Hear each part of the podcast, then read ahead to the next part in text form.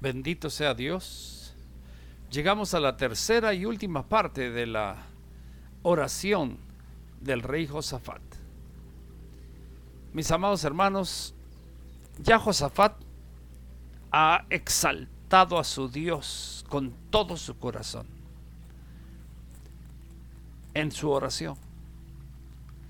Después ha tomado la base bíblica, la base de la palabra de Dios para hacer su petición.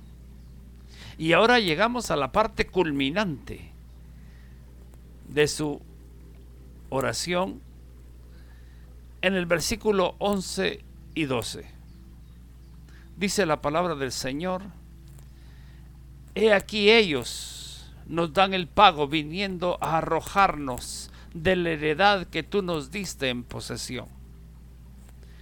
Ya le explicó a Dios en su oración que los de Amón, de Moab y los del monte de Seir llegan a atacarlos a ellos. No nos dejaste atacarlos cuando veníamos de Egipto a conquistar esta tierra.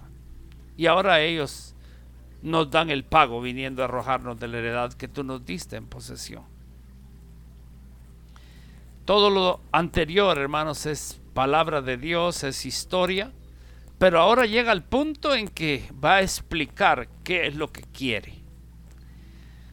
Así como Nehemías, hermano, cuando de repente el rey que está sentado con su reina a la par, nota que él está triste delante de su presencia. Nadie podía estar triste delante de la presencia del rey, lo mandaban a matar.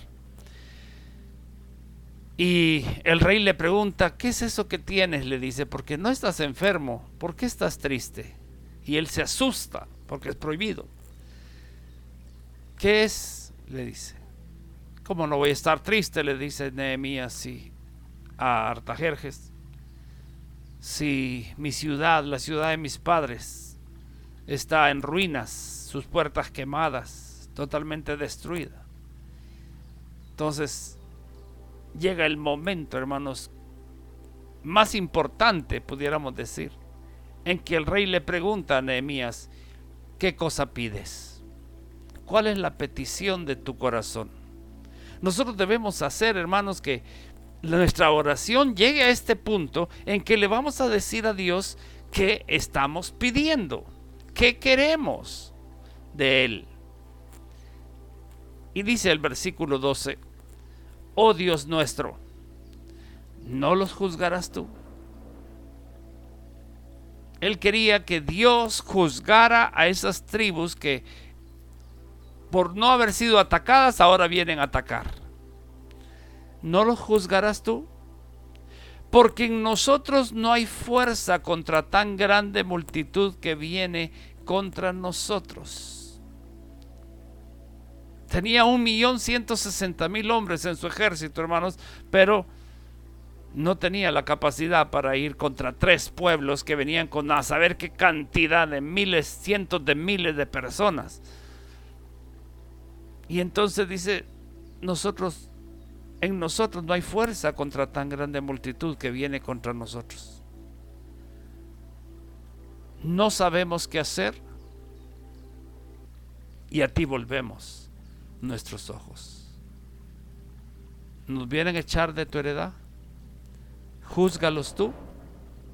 Nosotros no tenemos fuerza suficiente para tan grande multitud y no sabemos qué hacer. Y como no sabemos qué hacer, no tenemos fuerza, a ti volvemos nuestros ojos. Y termina una de las oraciones más maravillosas, hermanos, que se han escrito en la palabra de Dios.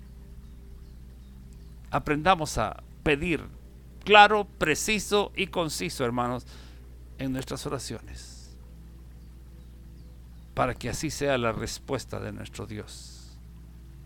Dios bendiga su palabra en sus corazones, amados. Pasa a vosotros.